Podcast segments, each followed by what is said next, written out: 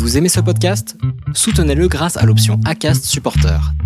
C'est vous qui choisissez combien vous donnez et à quelle fréquence. Cliquez simplement sur le lien dans la description du podcast pour le soutenir dès à présent.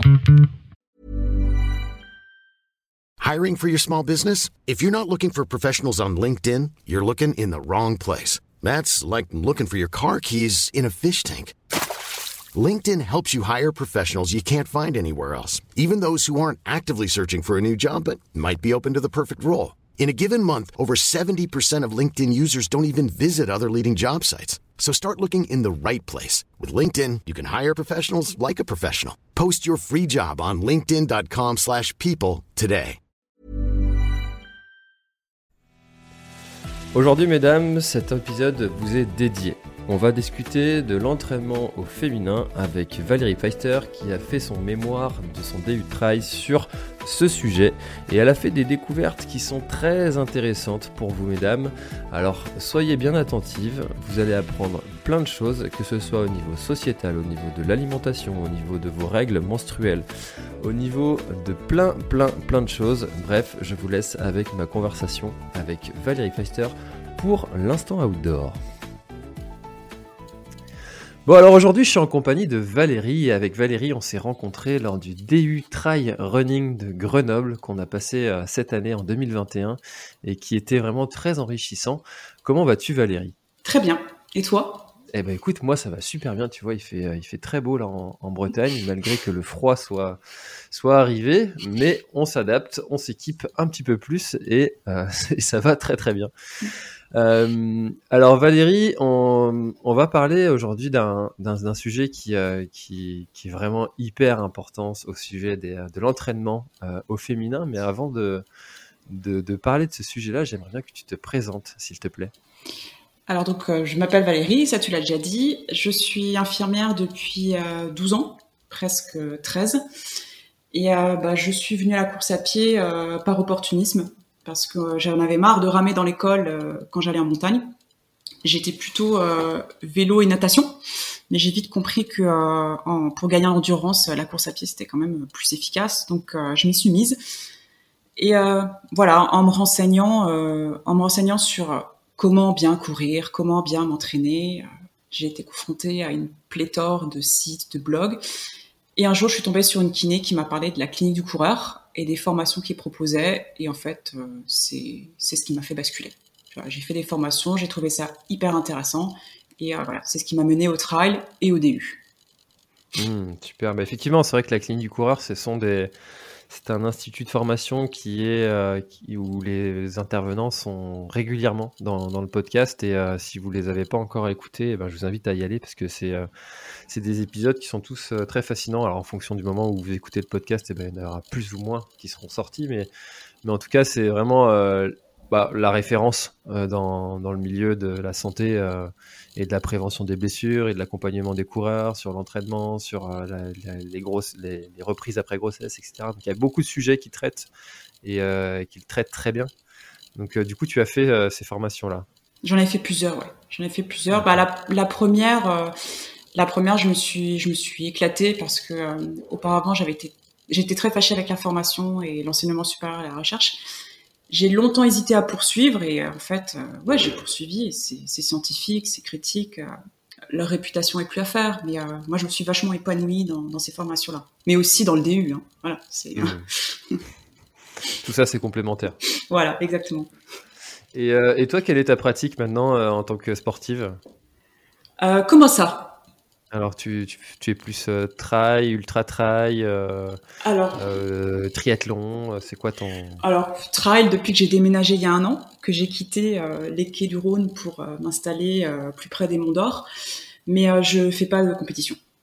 Je fais pas de compétition, je suis sur une moyenne de 50-60 km semaine, et je m'en tiens, je tiens à ça. Je, je dis volontiers que je pratique comme une baba cool, j'ai pas de montre j'ai pas d'horaire, euh, voilà. Pratique plaisir. Voilà, c'est ça, et santé. Super. Eh ben écoute euh, Valérie, on, va parler, commencer gentiment à parler de ton, de ton mémoire que tu as choisi de faire mhm. pour, le, pour le DU. Pourquoi avoir choisi de, de traiter euh, le sujet de, l'entraînement au féminin? Alors, moi, j'ai déjà travaillé sur euh, la santé des femmes dans le cadre d'une thèse en droit que j'ai arrêtée en début de troisième année. Et c'est un sujet, la santé des femmes, que j'ai continué de d'étudier en dehors.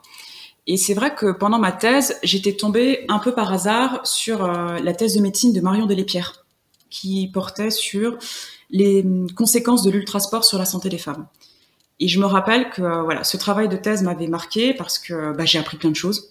J'ai trouvé son travail euh, absolument passionnant. Elle avait fait des entretiens avec euh, des coureuses donc d'ultra endurance. Et quand quand j'ai été admise au DU, bah ça m'a semblé en fait naturel de de traiter de ce sujet, des spécificités de l'entraînement au féminin. Voilà. Hmm. Parce que, euh, parce que euh, alors on va en parler, hein. je pose la question euh, ouvertement volontiers, même si j'ai déjà un petit peu la réponse en tête, mais il y, a des spécificités d'entraînement au, féminin par rapport à l'entraînement au masculin? Oui, je pense qu'il y a des petites attentions à avoir en raison de différences physiologiques et des postures sociologiques qui sont pas forcément les mêmes. Voilà, les contraintes auxquelles sont soumises les femmes dans leur quotidien ne sont pas forcément les mêmes que celles auxquelles sont soumises les hommes, soumis les hommes. Hmm. Et alors, ces, euh, ces contraintes-là, quelles sont-elles? Alors, les contraintes, euh, elles, ont, elles sont surtout liées euh, au travail domestique et parental, qui reste encore la majeure, qui reste une charge pour les femmes, plus que pour les hommes. Hmm. Et alors, je rappelle que tu as, fait ton, ton étude sur, sur un panel de, de coureuses. Voilà. Et alors, tu peux nous en parler de ce, panel-là? Alors, c'était, euh, j'ai mené, j'ai mis en place une, une petite étude qualitative euh, basée sur des entretiens euh, semi-directifs, c'est-à-dire que j'avais déterminé des questions d'avance 14 en tout pour vraiment faire le tour, mais j'ai laissé aux femmes la liberté d'aborder certains sujets auxquels moi j'avais pas pensé. Donc c'est pour ça qu'on dit semi-directif. J'avais un panel donc de 18 athlètes, des entretiens qui ont duré entre 30 minutes et 2 heures. Et ça a été des échanges euh, passionnants. Vraiment, j'ai eu affaire à des femmes passionnantes. Et ça a été des échanges aussi plutôt touchants parce que euh, elles ont joué le jeu alors que j'étais pour elles une inconnue et que je leur ai posé des questions euh, parfois très personnelles. Et comme je te le disais précédemment, j'ai utilisé deux voies d'abord. Une voie d'abord physiologique pour proposer une analyse en termes de santé et de prévention des blessures, parce que ça reste, je reste professionnelle de santé, infirmière, donc c'est vraiment important pour moi, ça. Et une autre voie d'abord qui était sociologique. Donc là, pour proposer une analyse en termes de justice sociale, parce que une femme a 20% de chances en moins de pratiquer une activité physique ou sportive qu'un homme. Voilà. Et euh, j'ai eu euh, j'ai eu des résultats majeurs que, je, pensais te présenter donc maintenant euh, en termes d'alimentation, de fatigue, de douleur, de planification de l'entraînement et de renforcement musculaire. Voilà, ça c'est les cinq sujets principaux euh, qui ont émergé.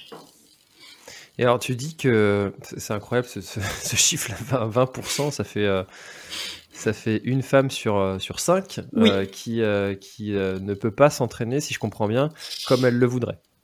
Qui a des, des chances en moins de pouvoir pratiquer un sport. Oui, effectivement. Après, c'est à bon 20%. Faut, je peux te donner les références de l'étude INSEE dont il est question. Il est bien précisé dans le dans l'article. C'est toute chose égale par ailleurs. Hmm. Il y a des petites variations, mais grosso modo, oui, c'est ça. Et, et, quelles sont les, les, les premières euh, les premières raisons en fait de ce c'est que c'est que euh, elles ont une place dans le dans le foyer qui les empêche d'aller pratiquer cette activité physique qu'elles euh, souhaiteraient faire Il y a de ça. Donc il y a le, le statut, le fait d'être mère. Ça, c'est vraiment euh, la différence euh, la plus marquée. Et après, bon, tu as d'autres choses. Tu as l'accès aux infrastructures, mais en l'occurrence, concernant le, la course à pied, le trail, ça n'en nécessite pas. c'est le temps dont on dispose aussi. Mais majoritairement, moi, dans mon souvenir, c'était surtout le, statut de maman. Quoi. Hmm. Et alors, est-ce que c'est parce que euh, ces femmes-là ne se l'autorisent pas? Ou est-ce que, je ne sais pas si tu as la réponse, hein, ne se l'autorisent pas elles-mêmes? Ou est-ce que euh, c'est que, euh, c'est que dans le foyer, en fait, on ne les autorise pas? C'est, Elles ne s'autorisent pas à prendre, à prendre ce temps-là.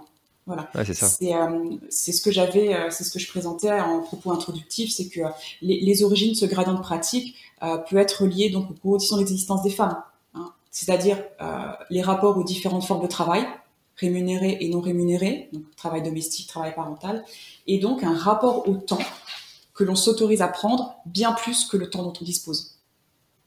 Hmm. C'est oui, D'accord, donc ça, c'est ça, c'est les retours que tu as eu sur, euh, sur ton étude euh, auprès de, du panel de 18. euh, Alors ça, non, ça c'est ce que j'avais, euh, c'est ce que j'ai déterminé en lisant des articles, les retours que j'ai eus euh, des, des des femmes et notamment des mères similaires mais un petit peu différents. Il m'a permis de de déterminer encore d'autres choses à ce sujet. Mais j'y reviendrai euh, plus tard si tu veux bien. D'accord. eh ben, écoute, allons-y. Alors, concernant, les résultats, les, résultats que j'ai eus, sachant que c'est vraiment une étude euh, modeste, hein. il, y a, il y a 18, euh, un panel de 18 femmes, c'est pas beaucoup, mais suffisant pour faire ressortir certaines choses. Le résultat majeur de mon étude, euh, ça concerne l'alimentation. J'ai demandé à ces femmes si le trail avait changé quelque chose dans leur alimentation. Pour quatre d'entre elles, la réponse était non, mais c'était souvent parce qu'elles faisaient déjà du sport avant. Donc moi, ça m'a pas gêné outre mesure. Et pour les autres, la qualité de l'alimentation, c'est-à-dire moins de produits transformés, le fait maison, le bio, ça a été spontanément évoqué par dix femmes. D'accord? Mhm. En revanche, seules quatre d'entre elles m'ont dit que ça avait changé les choses en qualité et en quantité. Et à, pourquoi ça m'a interpellé que la quantité soit aussi peu évoquée? Euh, Parce qu'en moyenne, elles sortent trois à quatre fois par semaine. L'entraînement croisé est largement pratiqué et ainsi que le renforcement musculaire. Donc, tu as de la dépense énergétique. Oui. Plusieurs d'entre elles verbalisaient une fatigue, mais ça, j'y reviendrai plus tard, si tu veux bien. Mhm. Et aussi, il y en a cinq d'entre elles qui avaient connu ou qui connaissaient encore des périodes d'aménorrhée. Donc, l'aménorrhée, c'est quoi? C'est un arrêt des règles pendant plus de trois mois. Ça, c'est la définition médicale. C'est le signe d'une carence en oestrogène et ça peut être le signe d'un déficit énergétique qui, pour moi, ici, était involontaire. Et euh, ce déficit énergétique, il est à la fois quantitatif, donc là, on raisonne en termes de calories par jour, et qualitatif. Là, ça concerne les apports en lipides. Parce que il faut une masse grasse minimale pour avoir un cycle, sans quoi l'organisme, il épargne les lipides pour des fonctions plus essentielles que la reproduction. D'accord?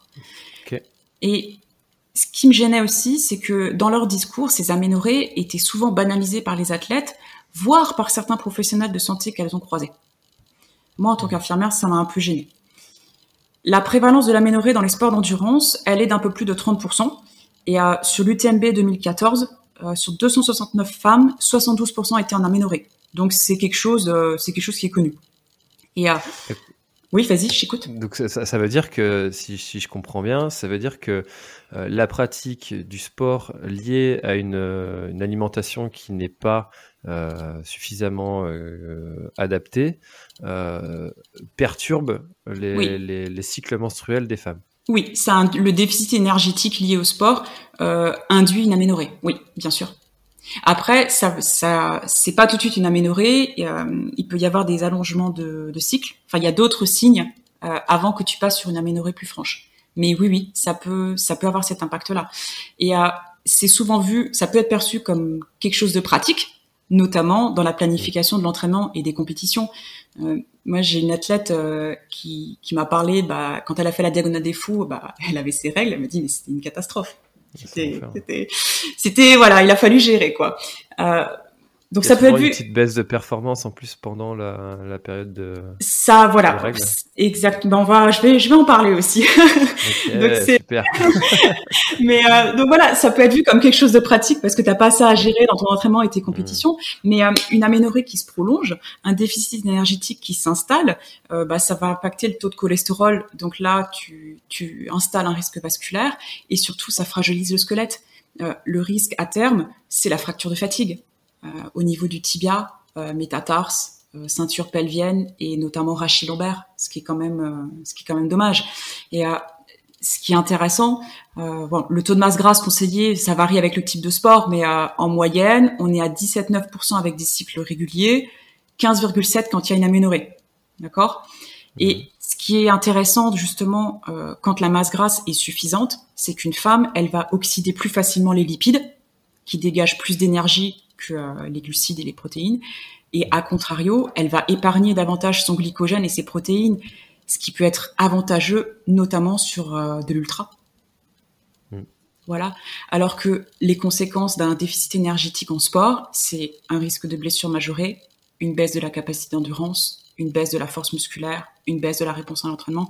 C'est c'est bon, c'est plus complexe que ça, mais voilà, à, terme, c'est quand même un peu dommage. Tu vois. Donc le message à, retenir pour euh, toutes celles euh, qui nous écoutent et ceux, s'ils veulent sensibiliser aussi leur, leur, compagne, euh, c'est de dire si vous avez une perturbation de votre cycle menstruel, ne prenez pas ça à la légère et, voilà. il va falloir voir d'où ça vient. Voilà, j'ai lu la semaine dernière dans une revue une revue euh, spécialisée dans le travail, il y avait un article sur le cycle menstruel où en gros la journaliste, euh, elle disait euh, bon bah au bout de cinq mois, il faudra peut-être consulter. Je pense qu'on peut on peut attendre moins de cinq mois avant de, s'inquiéter de s'inquiéter d'une aménorrhée qui se prolonge. Hmm. Tu dirais à partir de combien de mois? Alors la définition de l'aménorrhée c'est c'est trois mois. Moi je suis pas docteur je suis pas médecin, mais euh, chez une femme qui a un cycle, euh, qui a un cycle régulier, qui, qui pratique énormément, ouais, un mois, deux mois, enfin, faut, faut vraiment pas s'inquiéter, mais enfin si, faut, faut s'en occuper quoi. Faut s'en occuper. Pas s'alarmer, mais euh, faut le traiter quoi. Bah c'est ça, c'est ça. Prendre en compte. Et ce qui est, ce qui est aussi complexe, voilà, c'est comment comment expliquer le déficit énergétique involontaire. c'est là que je bascule du, de l'angle physiologique vers l'angle sociologique. Moi, je pense que ce déficit énergétique involontaire, il est lié à deux choses. C'est le mépris contemporain qui existe envers les graisses et les sucres. Là, tu n'as qu'à allumer ta télé et voir certaines publicités pour le comprendre. Et aussi la très forte incitation des femmes à travailler leur apparence et à respecter une sorte de ligne de crête corporelle. Et cette très forte incitation, et je dirais même cette injonction, elle a été confirmée par les athlètes avec qui je me suis entretenue, euh, lorsque je leur ai demandé si quelqu'un dans leur vie leur avait déjà fait des réflexions sur leur poids ou sur leur apparence. Alors, pourquoi poser 100%, 100%. Pas tout à fait. Mais c'était les, réponses étaient intéressantes. Pourquoi poser une telle question et, quel rapport avec le trail? Eh ben, il faut savoir que les femmes sont surreprésentées dans les troubles du comportement alimentaire. C'est 9 cas sur 10, ce sont des femmes, et qu'il existe des liens très étroit entre les troubles du comportement alimentaire, donc je vais parler de TCA, et les sports d'endurance. Donc les TCA, c'est quoi? C'est ce qu'on appelle, c'est l'ensemble des attitudes, des comportements et des stratégies associées à une préoccupation permanente du poids et de l'esthétique corporelle. Et c'était pour moi une des questions les plus intimes de ma trame parce que je savais que j'allais toucher un point euh, potentiellement sensible. Hmm. Et sur 18 athlètes, il y en a 15 qui se sont pris des réflexions souvent à plusieurs reprises. Donc je pense que tu peux multiplier par le 15 par 2 ou 3. Et t'en as quand même qu'une seule qui a évoqué une réflexion qu'elle a perçue comme positive, comme un compliment. Et euh, dans les retours de ces athlètes, il y a, y a trois choses pour moi qui sont à retenir. C'est que les réflexions, elles viennent de partout. Donc potentiellement tout le temps. Elles viennent du milieu sportif, bien sûr. Elles viennent aussi du milieu familial, quand elles étaient ados. Donc, euh, et ça les a marquées parce qu'elles s'en rappellent. Ça vient du milieu scolaire ou du milieu universitaire et du milieu affectif, euh, c'est-à-dire du couple. D'accord? En termes de contenu. Milieu pro aussi peut-être? Alors je pense que si j'avais gratté un peu, oui, j'aurais trouvé, euh, j'aurais trouvé des réflexions dans le milieu professionnel. Oui, je pense. Mais ça, c'est, c'est pas, ça n'a pas émergé, mais bon, dans, dans, la mesure où ça vient de partout, ouais, je pense que c'est possible. Mmh. Et en termes de contenu, on a fait remarquer à ces femmes qu'elles étaient trop grosses, trop maigres, trop grosses et trop maigres. Donc ça, c'est possible aussi. euh, non mais c'est dur, hein, c'est dur. Euh, ah ouais, non mais c'est incroyable. Euh, pas assez musclées, très minces donc fragiles.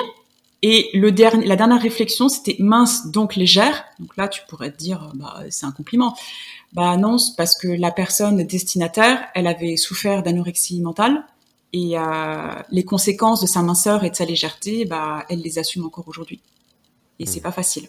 Donc, euh, elle a vraiment pas pris ça comme euh, une réflexion positive. Et le troisième élément que je trouvais intéressant, c'est que il serait bon de cesser d'excuser ses propos par de l'humour ou par du manque de tact. l'humour, c'est un outil dont certains et certaines se servent pour donner une impression de légèreté à des attaques qui peuvent être profondément sexistes. Moi, j'étais très marquée par une, euh, une athlète. Alors, c'est un exemple, d'accord, c'est pas une preuve, mais j'étais très marquée par une athlète qui m'a dit être revenue à l'entraînement après deux mois d'absence et euh, l'encadrant lui a dit euh, bah dis donc t'as pris du cul. C'est pas de l'humour en fait, ça c'est de la violence avec un peu d'humiliation puisque c'est proféré devant tout le monde aux dépens de l'athlète concerné. C'est pas, c'est complètement inapproprié. Alors, je dis pas que ce genre de remarques, c'est l'apanage du milieu sportif ou du trail. Pas du tout. Mais c'est la résultante d'idéaux sociaux de minceur qui sont véhiculés par la société et les médias. Donc, il existe de vrais rappels à l'ordre qui jalonnent la vie des femmes et peut les inciter très fortement à se restreindre au niveau alimentaire et ou à pratiquer un sport de façon excessive. Il y a aussi les, standards de, performance où on, ah bah, ah bah. regarde un petit peu les athlètes euh, élites. Euh. Ah mais complètement, complètement, parce qu'une société qui valorise à la fois la minceur et la performance, eh ben voilà, ça explique que 35% des athlètes féminines sont à risque de développer une anorexie contre 9,5% des hommes. Euh, moi, dans mon panel, j'avais deux athlètes qui ont souffert d'anorexie. Je trouve que ça commence à faire quoi. sur 18, ça fait beaucoup. Ouais. ouais, ça commence à faire. Alors pareil, je dis pas que ce genre de réflexion va déclencher des TCA, parce que les TCA ont des causes multiples et complexes, mais sur un terrain favorable, ça peut faire des dégâts. Euh, les conséquences des TCA sur le court terme, c'est une baisse de la performance, une baisse de la VO2 max, une dette énergétique, et sur le long terme, c'est encore plus terrible, hein, parce que les conséquences sont cardiovasculaires, squelettiques, rénales, gastro-intestinales aussi, parce que tu abîmes ton système digestif, reproductive, tu vois. Donc c'est mmh. vraiment, euh, donc c'est c'est vraiment important d'en parler. Et les troubles du comportement alimentaire, voilà, c'est pas le c'est pas le propre du trail. Hein. T'en trouves aussi dans les dans le milieu de la grimpe. Je sais pas si tu as entendu parler, mais euh, il y a quelque temps, il y a un petit film qui a été réalisé justement sur les TCA dans le milieu de la grimpe qui s'appelle Light, qui est disponible euh, sur euh, sur YouTube. Et ouais, ça ça touche quand même pas mal de sports et et pas mal pas mal de femmes, tu vois. Donc euh, voilà, c'est pour ça que en termes d'entraînement au féminin et d'alimentation, euh, ça c'est la petite conclusion sur sur l'alimentation. Je dirais que il est important de s'interroger sur ce que signifie pour une athlète bien manger et manger assez, euh, en regard de sa charge d'entraînement, de son cycle, du plaisir aussi lié à l'alimentation. L'alimentation c'est aussi du plaisir et il faudrait sortir du manger au féminin parce que là, les stéréotypes euh, alimentaires euh, féminins, c'est ça. Manger féminin, c'est manger léger, manger allégé, manger sain, manger en petites portions, manger sucré mais pas trop, de la viande blanche, des légumes, des yaourts, tu vois. Donc euh, ça, c'est des stéréotypes qui peuvent être utiles à déconstruire, de déconstruire, surtout dans le contexte d'une pratique sportive intensive. J'ai une athlète qui m'a fait un jour une réflexion.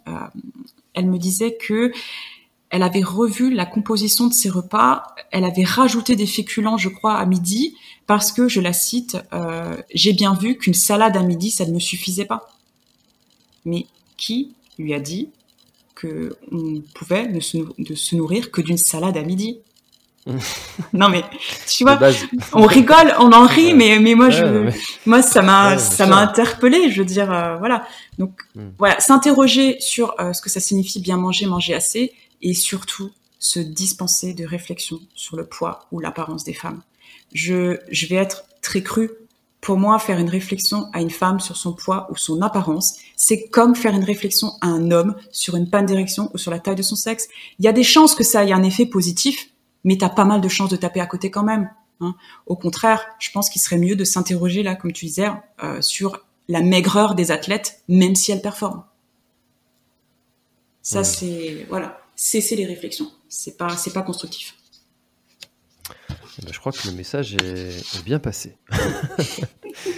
Euh, mais c'est important, de, c'est important ça de, de, le dire et de le redire et puis euh, de sensibiliser les, euh, les mœurs à, à ce sujet-là parce que parce que parce que ça, en fait, comme tu le dis derrière derrière une petite blague passée comme ça, ça peut avoir des, conséquences un peu dramatiques quand même pour, euh, pour la vie de ces personnes-là et de toutes, celles qui, de toutes les personnes qui entourent aussi cette personne-là. Mm. Donc, euh, d'un petit rien, ça peut avoir une grande conséquence. Ça peut au mieux créer du mal-être et au pire, ouais, ça peut, ça peut faire flamber quelque chose euh, dont on soupçonnait pas l'existence. Je, je pense mm. vraiment qu'il faut trouver d'autres façons d'être positif de faire des, des compliments, euh, même en rapport avec le sport, qu'en faisant une réflexion sur le poids ou sur l'apparence. C'est des choses qu'on maîtrise pas forcément. Je veux dire, euh, alors justement, en parlant de positif, est-ce que tu as dans ton, dans ton étude détecté des, des choses qui sont quand même en, en, faveur euh, des femmes pour leur entraînement, euh, comparé, en comparaison du coup aux hommes? Comment ça? Est-ce qu'il y a des, aspects dans, l'entraînement qui euh, sont favorables euh, aux femmes plutôt qu'aux hommes? Est-ce que, euh, biologiquement parlant, il y a des facilités qui ressortent ou pas? Bah, la facilité, la facilité moi que que je pointais, donc c'est celle dont je parlais avant, le fait qu'on a une tendance à, à utiliser nos lipides plus plus plus facilement que et en, en épargnant notre notre glycogène et nos protéines. Euh, ça, sur de la longue distance, euh, ça peut, ça peut vraiment être intéressant. C'est vraiment un atout. Hmm. Et ce qui me fait dire que sur des, des courses ultra-endurance, euh, mais les, les, femmes vont vraiment progresser. C'est vrai que si il y a cet aspect sociétal qui s'équilibre, oui. tu penses que à l'avenir, le, sur l'ultra distance, on va bien, bien préciser, les, les, femmes tendront à euh, rivaliser de plus en plus avec les hommes hmm, Je préfère dire qu'elles euh, elles feront, elles de meilleurs temps. Je, je pense qu'en fait, il faut sortir de cette comparaison euh, entre les hommes et les femmes. Les femmes, elles sont pas des petits hommes. Je, mais je pense qu'elles feront des, des, meilleurs temps. Elles iront encore plus loin. Elles feront encore de, de plus belles choses que ce qu'elles font actuellement. Hmm. Tu vois, c'est il faut, je pense, j'aimerais vraiment qu'on apprécie les performances des femmes pour ce qu'elles sont c'est-à-dire des performances de personnes qui sont dures à cuire, euh, plutôt que tout le temps les comparer euh, avec euh, ce que font les hommes. Mais je crois qu'on a beaucoup, les femmes ont beaucoup de progrès, enfin une possibilité de progresser, d'avancer qui, qui est vraiment conséquente. Mmh. Justement parce que sur de l'ultra distance, parce qu'on est avantagé en termes de métabolisme. Mais moi, mon idée, c'est pas d'encourager les femmes pour qu'elles battent les hommes. J'aimerais vraiment qu'on sorte de ça, quoi. C'est, c'est pas constructif parce que, voilà, bah, nous, on est peut-être mieux équipés pour euh, les, efforts longs. Euh, bon, les hommes sont plus mieux équipés sur des efforts courts où euh, il faut de l'intensité, il faut de la, sur des efforts où il faut de la force et de la vitesse. bah, voilà, ils sont avantagés par rapport à nous parce qu'on est, on est hmm. différents. Après, la, la, compétition peut être, peut être vue dans un sens où on, élève, on s'élève soi-même grâce oui, aux autres. Oui, et c'est ce qui est ressorti, euh, c'est ce qui est ressorti dans, dans l'étude quand je leur ai, quand on a parlé des souvenirs de compétition, c'était euh, l'idée, c'était de se dépasser soi-même, mais jamais, jamais, il a été question de dépasser les autres. Hmm. Elles ont très rarement des objectifs euh, de podium. C'est juste finir. L'objectif principal, c'est de finir. Elles s'aménagent plusieurs objectifs, hein, je pense, pour justement pour asseoir leur leur pratique, mais ouais, c'était l'objectif, c'était de finir et euh, c'est ce qui était beau, c'est que des fois, ça finissait par des podiums surprises. Hmm. Voilà.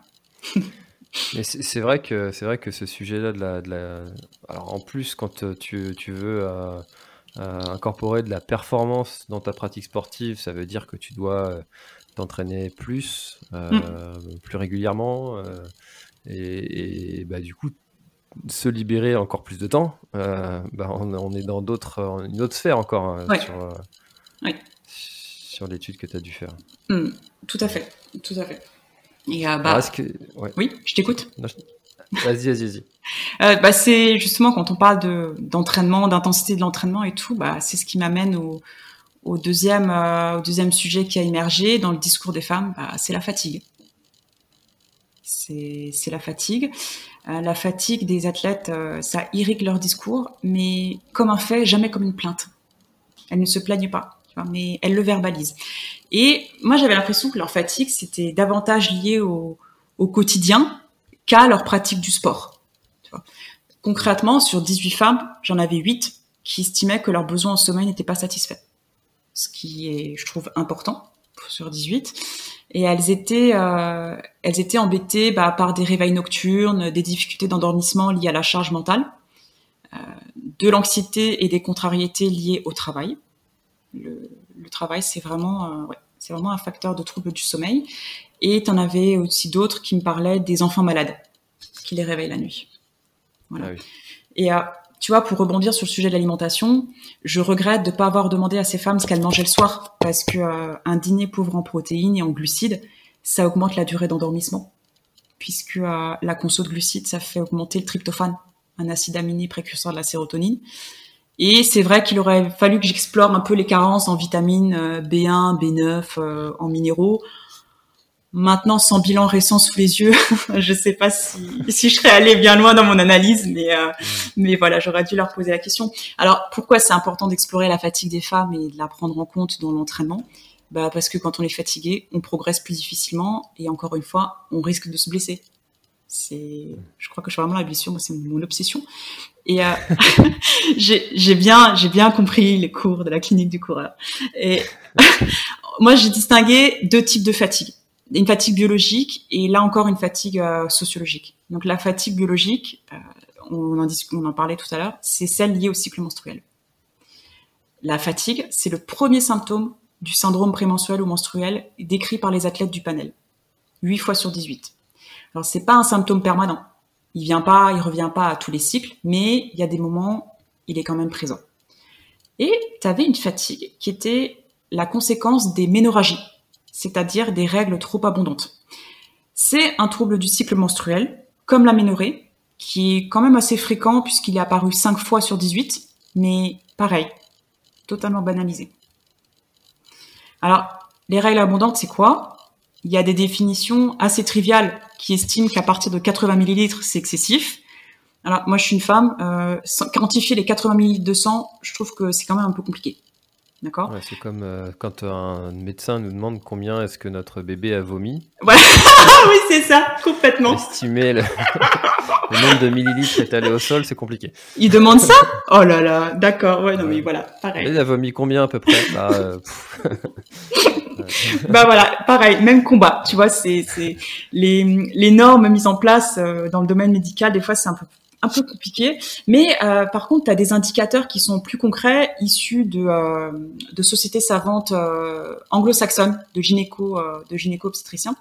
Alors là aussi, je vais être un peu cru. parmi ces critères, on retrouve des règles supérieures ou égales à 7 jours, la présence de caillots, la nécessité de changer de protection toutes les heures pendant plusieurs heures ou de porter une double protection, et l'inondation des vêtements ou de la literie. Ça, c'est des petits indices qui peuvent laisser penser que là, on est sur des ménorragies et pas sur un flux, euh, un flux menstruel euh, normal.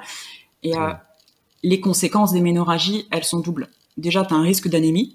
Donc, c'est une hémoglobine inférieure à 12 grammes par litre, sachant que l'hémoglobine, c'est ce qui transporte l'oxygène dans les différents organes. bah, tu comprends aisément quelles conséquences ça peut avoir en termes d'entraînement. Et un risque de carence en fer. Alors, la carence en fer, le, elle est évaluée avec euh, ce qu'on appelle la ferritine. C'est pas le meilleur indicateur de la réserve en fer, mais c'est le moins mauvais dont on dispose actuellement. Et euh, tu verras sur euh, les, les, résultats d'analyse de laboratoire, souvent on estime qu'une ferritine est insuffisante, que le, fer est insuffisant quand la ferritine est inférieure à 15 microgrammes par litre. Mais c'est faut pas prendre ce seuil pour argent comptant parce que à 30 microgrammes, on constate déjà un manque de fer dans la moelle osseuse. Donc mmh. on peut se sentir mal, euh, enfin se sentir pas très bien, euh, essoufflé à 17, 17 euh, microgrammes par litre. Une norme biologique, ça veut pas toujours dire grand-chose. Hein. Et à noter que le risque de carence en fer, il est majoré chez les végétariennes ou les petites mangeuses de viande parce que tu as un gradient d'absorption. Le fer animal, il est absorbé entre 15 et 35 le fer végétal entre 2 et 20 Donc euh, attention, j'avais dans mon panel euh, des, des végétariennes véganes, voilà, qui ont bah, qui ont pris conscience de ça et du coup qui ont réajusté leur alimentation parce qu'elles voyaient bien que que ça suffisait pas quoi. Hmm. Euh, voilà, sachant que les globules rouges et le fer, ça contribue au transport de l'oxygène, comme je te disais.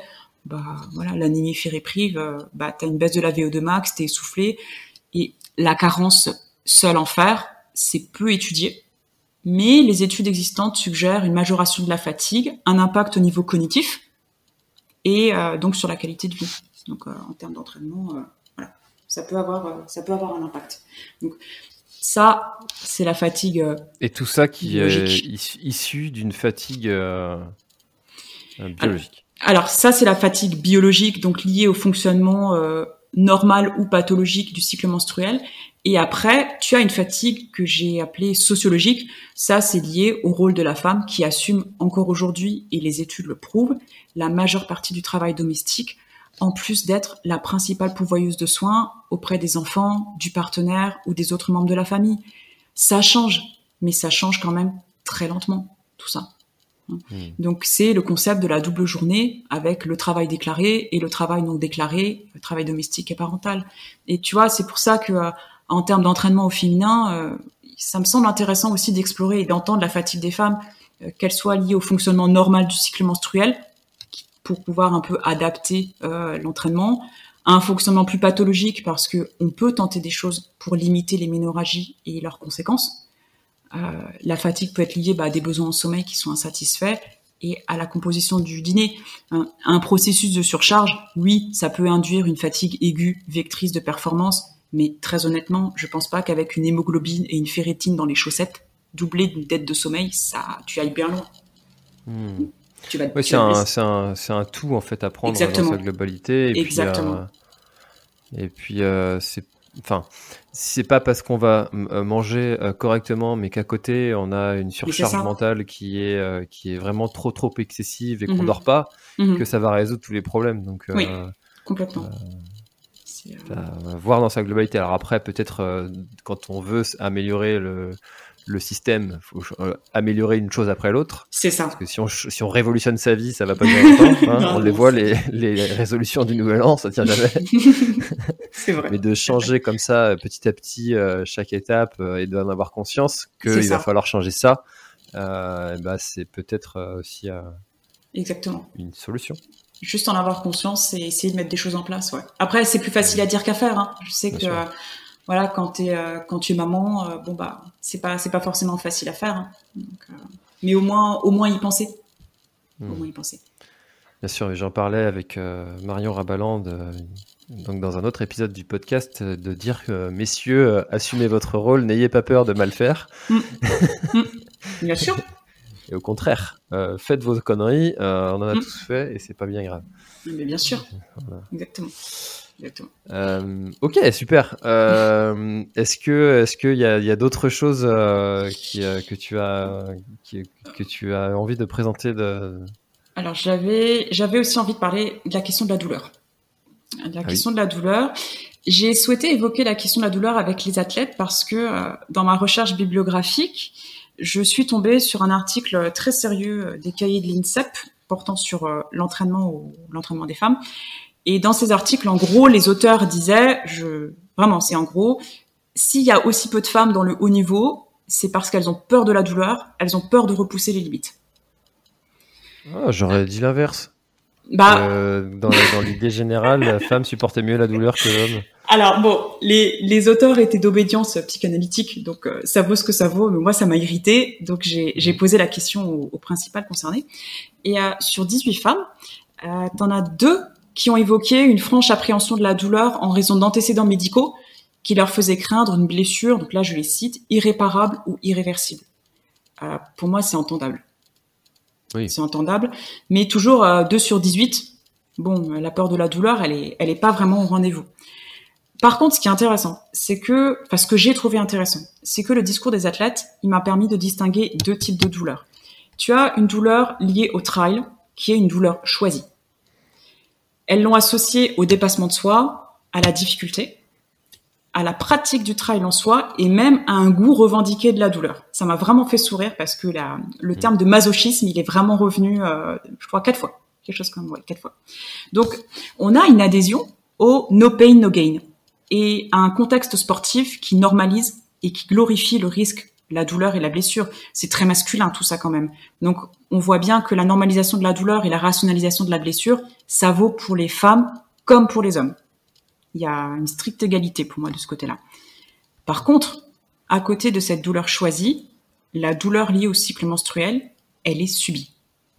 Elle est subie. C'est le deuxième symptôme qui apparaît euh, du syndrome prémenstruel et menstruel. Donc, euh, c'est apparu six fois. Donc ça, c'est ce qu'on appelle la, la. D'accord? Tu as plusieurs athlètes qui ont constaté l'effet positif de l'entraînement par l'action anti-inflammatoire et la libération d'endorphines, mais tu en as quand même certaines qui ont évoqué des douleurs qui les clouent au lit et qui nécessitent la prise d'anti-inflammatoires. Hmm. Et c'est ce qui est marrant, entre guillemets, c'est que la prise d'INS n'a été évoquée qu'une seule fois euh, dans le cadre d'une course, une seule fois sur 18 euh, athlètes qui ont toutes fait plusieurs compétitions. Donc le recours aux INS, il est infini. Hmm. Mais voilà, pour, euh, pour faire taire une douleur liée au cycle menstruel, là, elles prennent des INS.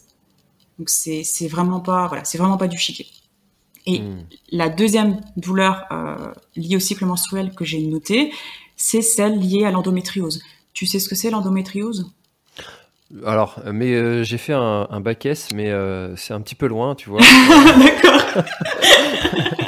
Et puis, euh, je pense que je serais pas le seul à bien apprécier un petit rappel. Ouais, euh... Je crois pas que c'était au programme du bac S l'endométriose, mais ah, c'est pas grave. C'est pour ça que j'ai oublié alors. alors, l'endométriose, c'est c'est une maladie gynécologique. C'est du tissu utérin qui sort de l'utérus et qui dissémine euh, dans tout le corps, qui forme des kystes et qui génère deux symptômes principaux des douleurs d'intensité variable selon les formes d'endométriose et une infertilité. Ah, j'en ai entendu parler récemment parce qu'une amie de ma femme euh, euh, est touchée. Voilà, ça me revient. Et euh, c'est de mémoire irréversible. Ouais, c'est vraiment, ça peut être une pathologie très invalidante. Mmh.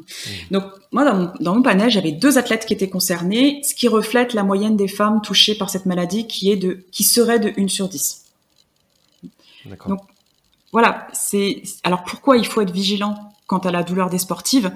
Parce que comme je le disais tout à l'heure, les sportives adhèrent au no pain no gain. Mais aussi parce que la socialisation des femmes les conduit à s'occuper davantage des autres que de leur santé. On oublie souvent de dire que les femmes, leur, leur état de santé est plus dégradé. Elles vivent plus longtemps, mais leur état de santé est plus dégradé.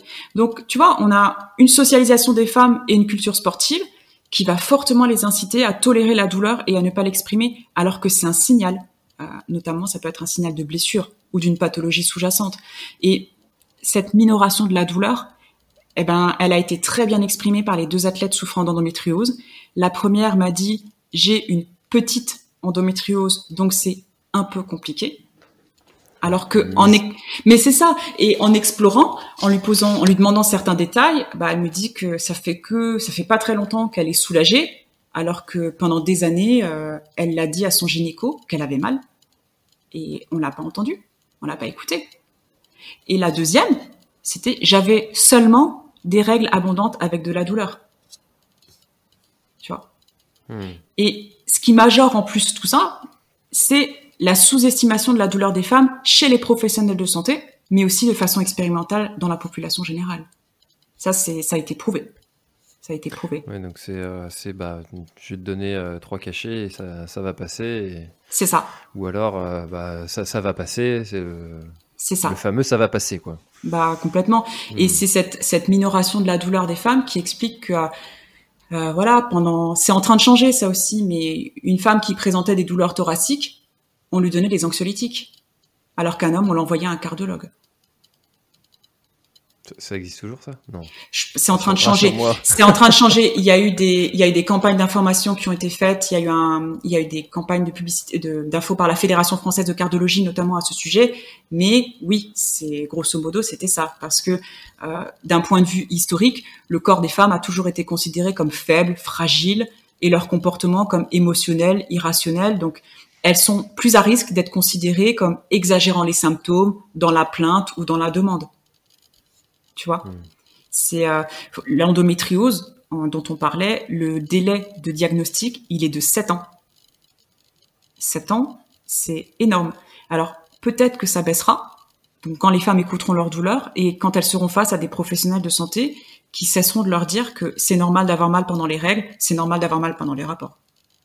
7 ans, c'est long.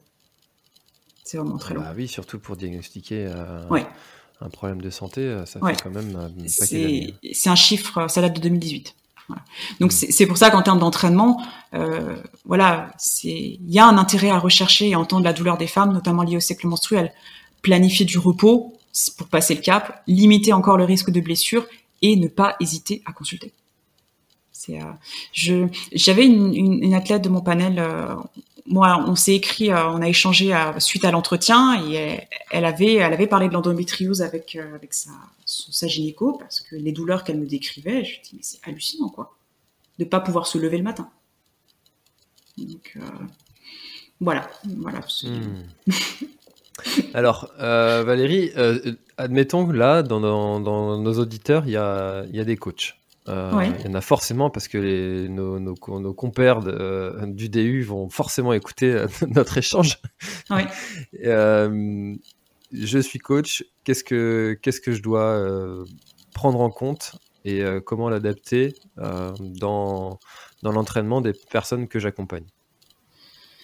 Qu'est-ce que tu vas prendre en compte et adapter? Eh ben, parce que si, euh, si euh, j'entraîne un homme, enfin une femme comme j'entraîne un homme, c'est-à-dire que je ne prends pas en compte le cycle, cycle menstruel, mm.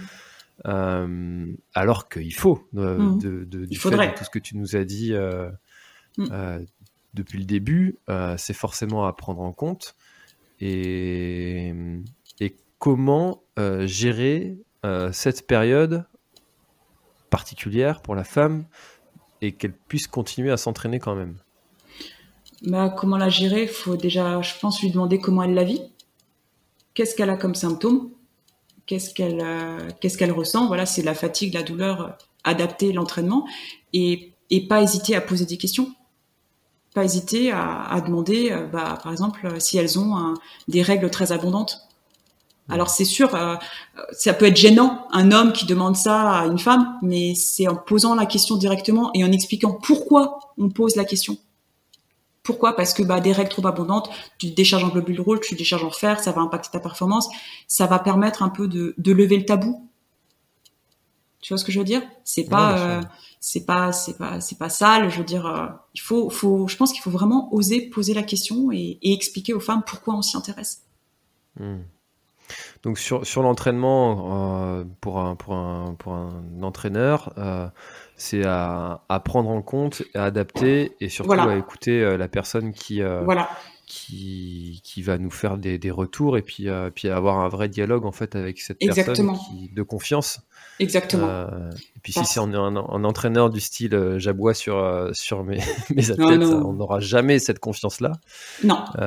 donc, donc ça aussi c'est à, prendre en compte dans la façon d'entraîner. Bien sûr, et à surtout pas oublier que les, les, symptômes sont assez variables entre les femmes. Ils varient entre les cycles. Donc euh, d'un cycle sur l'autre, euh, la femme elle peut se sentir, euh, elle peut sentir plus ou moins bien. T'as des femmes qui vont se sentir très bien pendant leurs règles, très en forme, et d'autres qui auront besoin de repos. Donc c'est voilà, s'adapter, s'adapter, poser des questions et adapter à l'instant T. Et sachant que aussi en termes d'entraînement au féminin, en termes de relation entre entraîneur entraîné, il y a très peu de travaux qui ont été réalisés euh, en France à ce sujet, mais euh, moi, dans ma biblio, j'ai trouvé des, des références anglo-saxonnes qui montrent qu'effectivement, euh, on entraîne, en termes de comportement de relation, on n'entraîne pas une femme comme un homme. C'est pas, c'est pas la même, c'est pas la même chose. Il y a hmm. des leviers à utiliser plus avec une femme qu'avec un homme. Mais ça, c'est dans la bibliographie. Je, voilà, je, sera accessible à tes auditeurs. Exactement, j'allais euh, j'allais rebondir là-dessus que toutes celles et ceux qui euh, voudront en savoir plus sur euh, le mémoire que Valérie a, a réalisé, bah, il est en accès libre. Merci Valérie de le laisser en accès libre toute cette connaissance que est ton, ton travail. donc il sera disponible dans, le, dans la description de, de l'épisode ou du moins dans, dans l'article mm. qui sera associé à, à, à l'épisode. Euh, si, euh, si vous voulez en savoir plus. Est-ce que, euh, Valérie, on arrive déjà à 47 minutes gentiment Tu veux que j'accélère? Pas du tout. tu sais, il, est midi, mais j'ai pas faim, donc il n'y a pas de problème. est-ce que, est-ce qu'il y a, d'autres choses que tu n'as pas présentées encore sur Deux choses. une chose, qui, ça va être, ça va être beaucoup plus court. Ça va être beaucoup plus court l'avant-dernière chose concernait la planification de l'entraînement. Euh, j'ai demandé aux athlètes si elles rencontraient des difficultés particulières pour euh, articuler leur entraînement avec leur quotidien. Quatre ont répondu par l'affirmative et ces femmes avaient deux choses en commun. Elles étaient mères et leurs enfants n'étaient pas autonomes. Donc, mon panel ne contenait que huit mamans, donc un échantillon trop petit pour essayer de déterminer les conséquences de la maternité sur la pratique du trail. Mais les entretiens avec ces huit mamans ont fait émerger trois variables qui déterminent la facilité ou la difficulté à poursuivre la pratique du trail quand on est mère. L'âge des enfants, suivant le fait s'ils peuvent rester seuls ou pas. Le statut professionnel, salarié ou indépendante, sachant qu'une indépendante, elle pourra peut-être plus facilement aller s'entraîner, par exemple, quand les enfants sont à l'école. Euh, et l'état matrimonial. Donc l'état matrimonial, tu avais deux situations, la famille matricentrée et la famille biparentale. La famille matricentrée, il y a un impact très positif de la garde alternée, puisque la femme, elle a une semaine euh, de libre entre guillemets. Là, elle peut, elle peut vraiment s'entraîner comme elle veut. En cas de garde exclusive par la maman, eh ben là, la pratique du trail, elle est subordonnée aux contraintes professionnelles et au mode de garde qui se doit d'être fiable et flexible. C'est très difficile, les modes de garde mmh. fiables et flexibles. Et la famille biparentale, dans la famille biparentale, la pratique du trail était possible s'il y avait une demande auprès du conjoint et un effort. Demande et effort, c'est vraiment les mots qu'ont employés les athlètes. Ça montre bien que ça coule pas de source, même quand le père pratique lui-même une activité sportive. Par contre, il semblait y avoir un truc qui aide les mamans à continuer de pratiquer, c'est quand monsieur fait aussi du trail.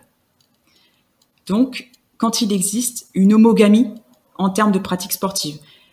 C'est une hypothèse à tester sur un échantillon plus gros de mamans, mais voilà, l'hypothèse c'est que l'homogamie euh, est plus déterminante dans la pratique du trail des mères que une, euh, une vision égalitaire de la parentalité. Tu vois Je pense que ça c'est valable pour tout type d'activité quand euh, l'activité est partagée dans le couple. Voilà, exactement. C'est plus facile. Exactement. C'est bah, plus soutenant. Donc on peut aborder les choses sous un angle trivial, en, recommandant aux femmes de bien choisir leur partenaire si elles veulent continuer de pratiquer le trail une fois devenues mères. Hein. Mais euh, en fait, ça me semble plus important de rappeler que les femmes, elles sont pas naturellement plus compétentes que les hommes euh, pour gérer le quotidien, les enfants à la maison. C'est juste que leur éducation et leur socialisation leur enseignent à effectuer ces tâches et à les considérer comme les leurs. Et tu vois, c'est pour ça que j'avais beaucoup aimé le film euh, de Sophie Power. Tu vois qui c'est Sophie Power? C'est marrant parce que Marion Rabalan euh, m'en a parlé aussi de, ce film-là. Voilà. Euh, Qu'est-ce qu'elle t'en a dit? Du coup Eh ben, eh ben, on, a, on en a parlé euh, brièvement. Uh-huh. c'est Sophie Power, pour toutes celles et ceux qui ne connaissent pas, c'est une image qui a été très célèbre d'elle, c'était quand elle a allaité sur, sur l'UTMB. et du coup, il y, en a eu un film qui a été, qui a été fait euh, alors moi j'ai pas vu ce film-là, mais euh, mais il est il est à voir et Marion me mm. disait que euh, Sophie reconnaissait certaines erreurs qu'elle avait faites mm. et que et que sa pratique du coup s'en était vue adaptée mm. suite à cette expérience qu'elle a eue sur l'UTMB après sa grossesse. C'est voilà. Pas su plus. Alors c'est, le film a été réalisé par son sponsor suite et ça décrit sa reprise après son troisième accouchement. Et alors faut faire attention parce que toutes les femmes ne se reconnaîtront pas dans euh, le, la hâte que manifeste Sophie Power à reprendre l'entraînement. Tu vois, tu as les femmes qui ont besoin d'un peu plus de temps, qui n'ont pas envie de reprendre tout de suite. Mais ce qui est intéressant dans ce film, c'est que d'une part, elle montre que euh, l'accouchement, c'est vraiment une blessure. Qu'il faut être euh, patiente, il faut être indulgente, tolérante. C'est La reprise, elle est difficile et c'est normal. Et surtout, ce qu'on voit dans son dans ce petit film, c'est que sa reprise, elle est indissociable d'un fait. Il y a un papa qui fait sa part. C'est lui qui l'accompagne sur les compétitions. Et quand elle a, suite à la naissance de sa fille, je crois que c'est une petite fille, on voit qu'il s'occupe des enfants spontanément pour qu'elle puisse avoir du temps pour elle, du temps pour reprendre son entraînement. Il, il ne l'aide pas, il fait sa part. Et ça, c'est hyper important. Moi, le, la présence du papa, l'implication du papa, c'est fondamentale pour le soutien de l'activité physique et sportive des mamans.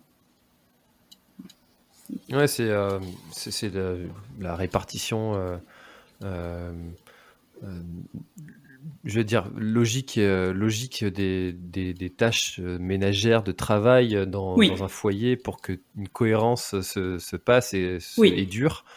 Euh, voilà, c'est vraiment à, prendre en compte. Euh, et, et, tant que les mentalités ne changeront pas vraiment euh, profondément à ce sujet-là, effectivement, il y aura toujours malheureusement une, une, inégalité dans, Exactement. dans, dans l'entraînement. Exactement. Le sport, il est vecteur de santé physique et mentale pour les hommes autant que pour les femmes.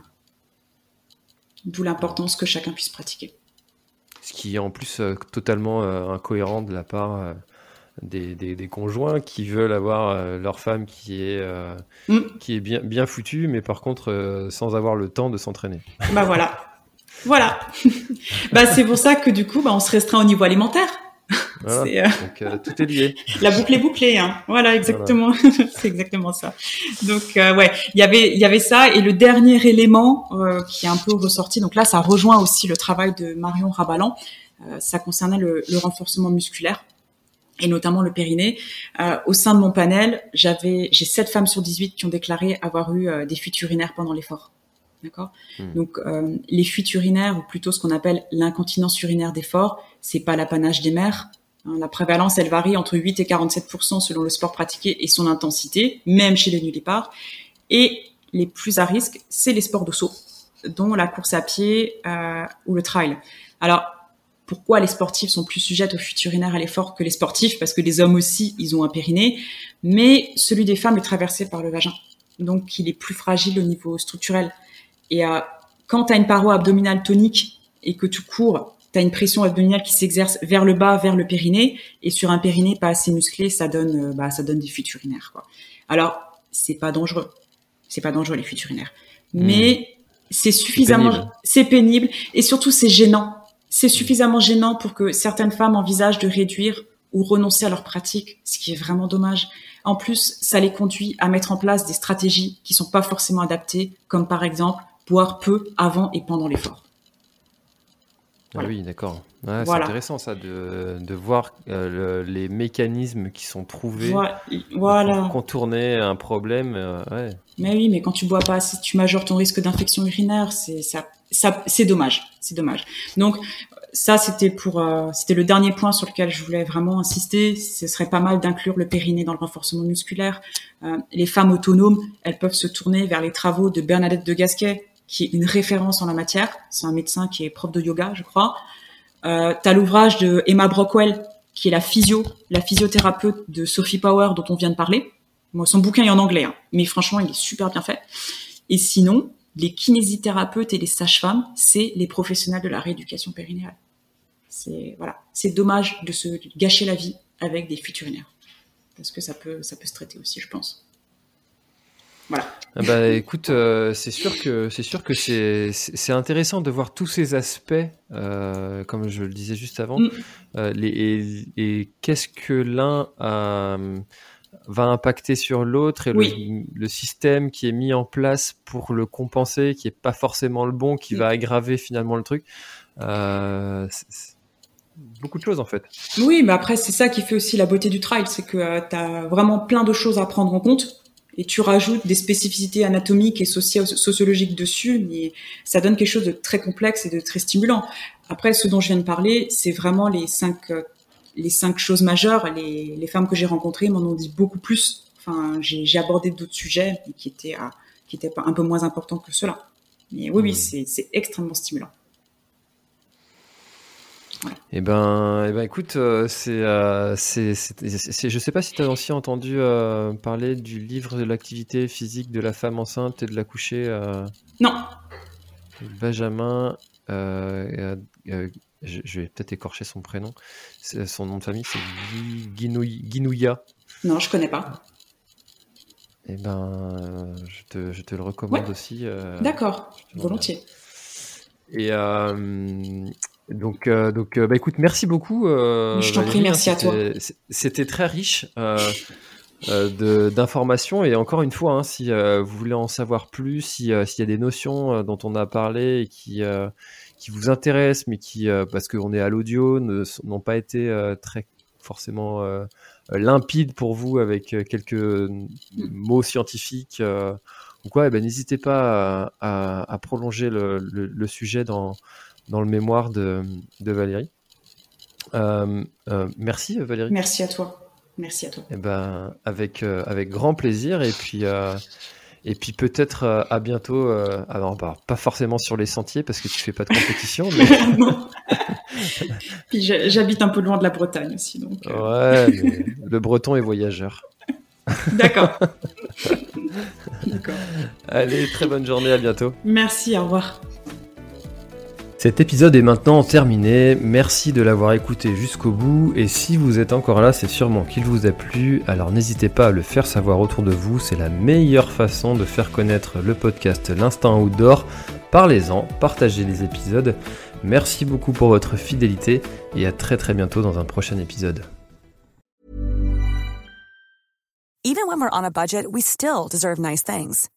Quince is a place to scoop up stunning high-end goods for 50 to 80% less than similar brands. They have buttery soft cashmere sweaters starting at $50, luxurious Italian leather bags, and so much more. Plus, Quince only works with factories that use safe, ethical, and responsible manufacturing. Get the high-end goods you'll love without the high price tag with Quince. Go to quince.com/style for free shipping and 365-day returns. Voilà, l'épisode est terminé, j'espère qu'il t'a plu. Je t'invite à aller checker NAC, comme je t'en ai parlé au tout début de l'épisode, avec le code PlanetTrail, P-L-A-N-E-T-E-T-R-A-I-L. Tu auras moins 15% sur ta commande. Et moi, je te souhaite un très, très, très, très, très bon footing, très bon trajet. Bref, ce que tu es en train de faire, je te le souhaite un très bon. Allez, à bientôt dans un prochain épisode. Bye bye.